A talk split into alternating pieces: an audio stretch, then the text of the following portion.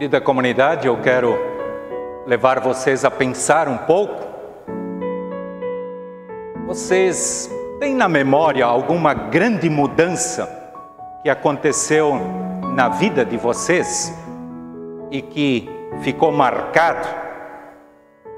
Eu, hoje de manhã, quando repassei o assunto da prédica já bem cedinho, me veio à memória que hoje, para mim e para Sandra, é um dia muito especial. 4 de julho de 1987, nós casamos. Eu disse o sim para Sandra, Sandra disse para mim e nós dois dissemos o nosso sim para Deus. 34 anos no dia de hoje. Uma mudança muito grande na minha vida, na vida da Sandra eu deixei de ser solteiro para ser casado. Hoje, 34 anos. Quando eu perguntei da mudança antes, não sei o que passou na cabeça de vocês. Mas eu sei que na nossa vida nós vivemos enfrentando mudanças. Algumas que a gente faz pensando bem aquilo que vai fazer, outras que a gente jamais teve no planejamento. Eu estou trazendo esta reflexão porque o texto bíblico que eu quero ler depois e refletir com vocês, ele fala de uma grande mudança de um líder, de um pai da nossa igreja, de um pai da fé que é Abraão. Mas antes disso, ainda quero lembrar Há duas semanas atrás, nós tivemos o culto de confirmação aqui na comunidade. Foram 18 jovens que disseram o seu sim para Deus.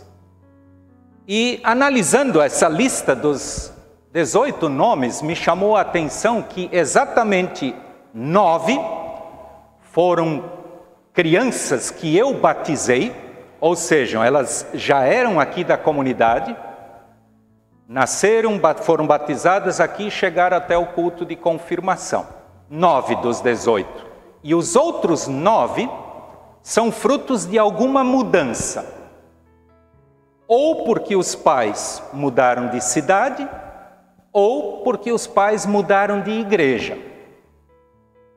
Nove vieram de uma caminhada desde criança dentro da igreja. Outros nove, frutos de alguma mudança na caminhada. Quero ler agora o texto bíblico. É Gênesis capítulo 12, os versículos 1 até 4.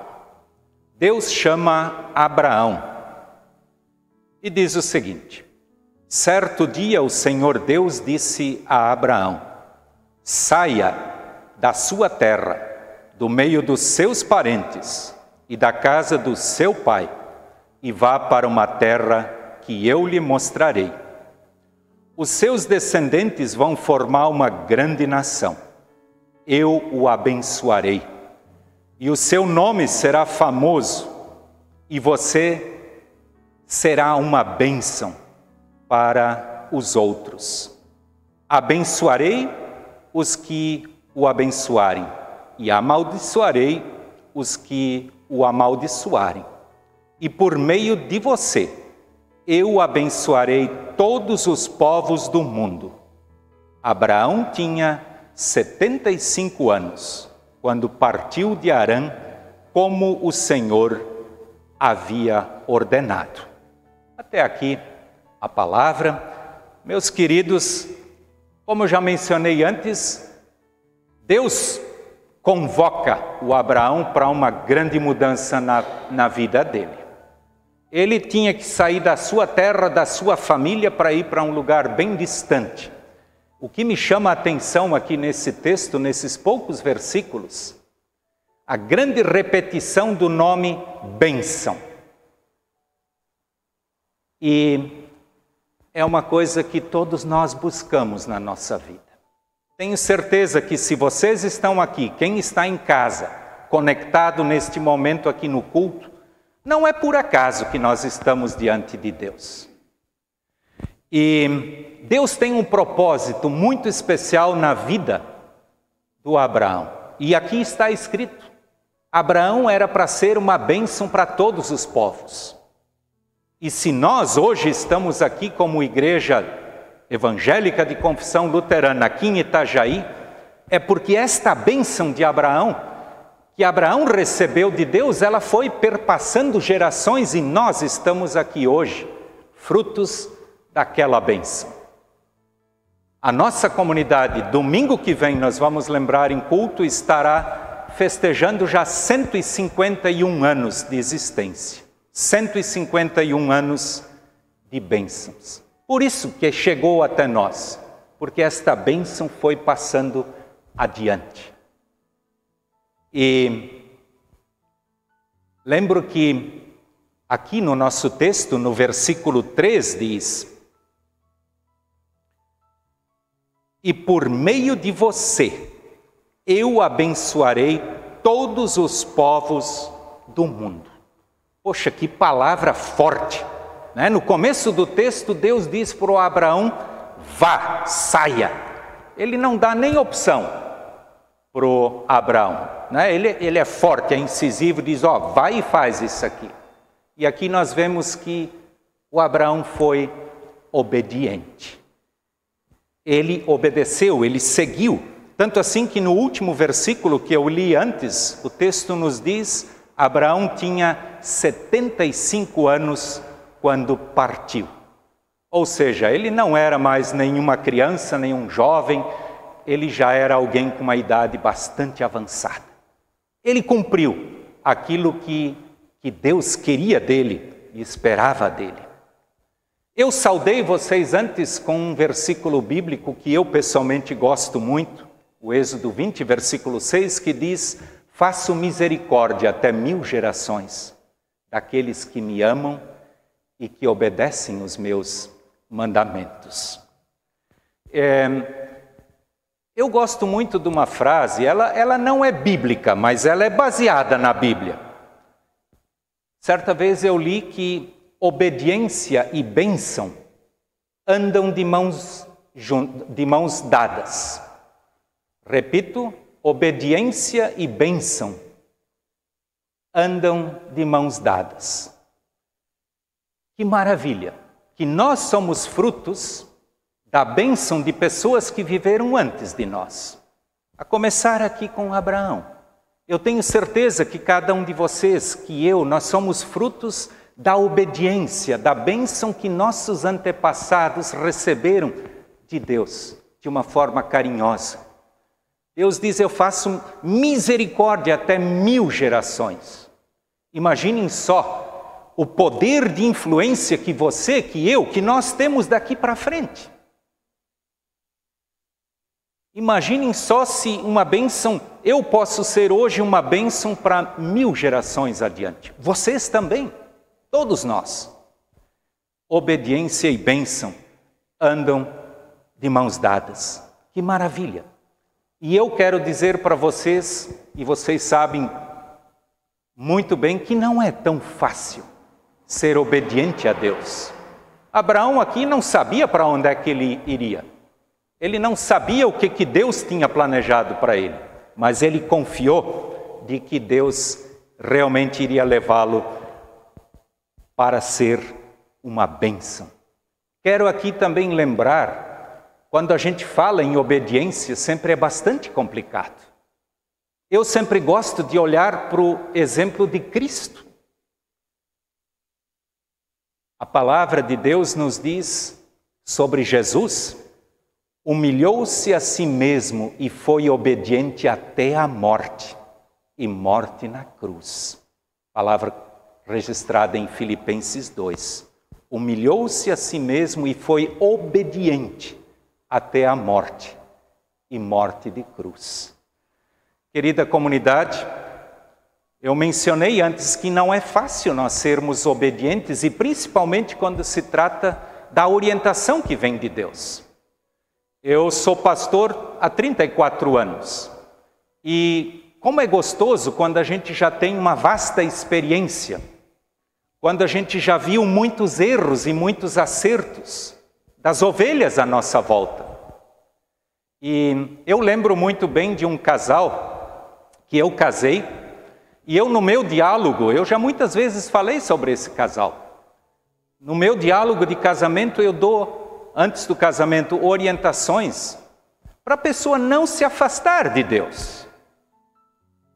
Se eles vêm na igreja no dia do casamento para buscar a bênção, vamos continuar buscando por isso na caminhada. E eu sei que eu casei um certo casal e eles simplesmente sumiram. E eu pensei que a mudança deles tinha sido para outro lugar, para uma outra cidade, para porque eles nunca mais apareceram. Eu nunca mais vi eles. Depois de quatro anos, um dia os dois me procuraram desesperados, porque quase tudo tinha dado errado. Eles ainda estavam casados, mas com muitos problemas. E aí eu lembro e por isso eu não esqueço desse, desse casal, porque o marido, aquele noivo, disse para mim: Pois é, pastor, se a gente tivesse obedecido o que o Senhor, o Senhor nos disse. Pois é, que bom que houve tempo para contornar, para recuperar, para buscar em Deus de novo esta mudança para melhor. Querida comunidade, Deus também quer que tu sejas uma bênção ali onde, onde tu estás, na tua família, na tua casa, na comunidade, no trabalho. Nós temos essa escolha e isto é maravilhoso. Esta liberdade nós temos, se nós queremos ou não ser obedientes ao ensino de Deus, ao ensino de Jesus Cristo, ao exemplo que eles deixam para nós nós temos a chance de escolher. Deus quer nos abençoar e, como a temática hoje é exatamente a vida do Abraão, tem uma palavra sobre o Abraão registrada no livro de Tiago. O apóstolo Tiago fala do Abraão e diz o seguinte: Abraão creu em Deus e por isso Deus o aceitou e Abraão foi chamado amigo de Deus. Que palavra maravilhosa! Como seria bom se todos nós pudéssemos realmente ser amigos de Deus, como Abraão. Ser uma bênção ali onde nós somos colocados. Eu tenho certeza que Deus não espera de nenhum de vocês e nem de mim algo impossível. O impossível é com Ele. Ele tem poder para o impossível. Nós não. Ele simplesmente espera de nós aquilo que está ao nosso alcance. Eu sei que muitas vezes nós temos dificuldades em simplesmente fazer aquilo que está ao nosso, ao nosso alcance. Deus não espera de nós agora uma mudança eu sei que enquanto eu preparava a prédica, eu lembrei, por exemplo, que eu sou pastor hoje aqui da comunidade de Itajaí, porque eu fiz uma mudança de Foz do Iguaçu para cá. Muitos de vocês vieram de outros lugares. Outros estão aqui a vida toda. Mas quando se fala de mudança, com toda certeza a mudança mais importante é aquela que acontece dentro da gente. Como é gostoso quando alguém toma um propósito de mudar de caminho, quando ele enxerga que está caminhando no caminho errado e toma o propósito de mudar. Isto é uma benção que pode ir para mil gerações adiante. Se alguém que é alcoólatra, de repente toma o propósito que ele não quer mais isso, isso é uma mudança, isso é bênção.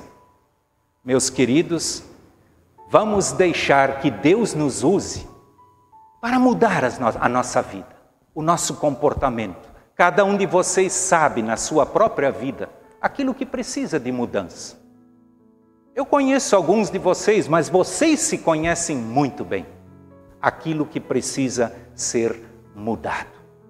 E é Deus que está pedindo isto.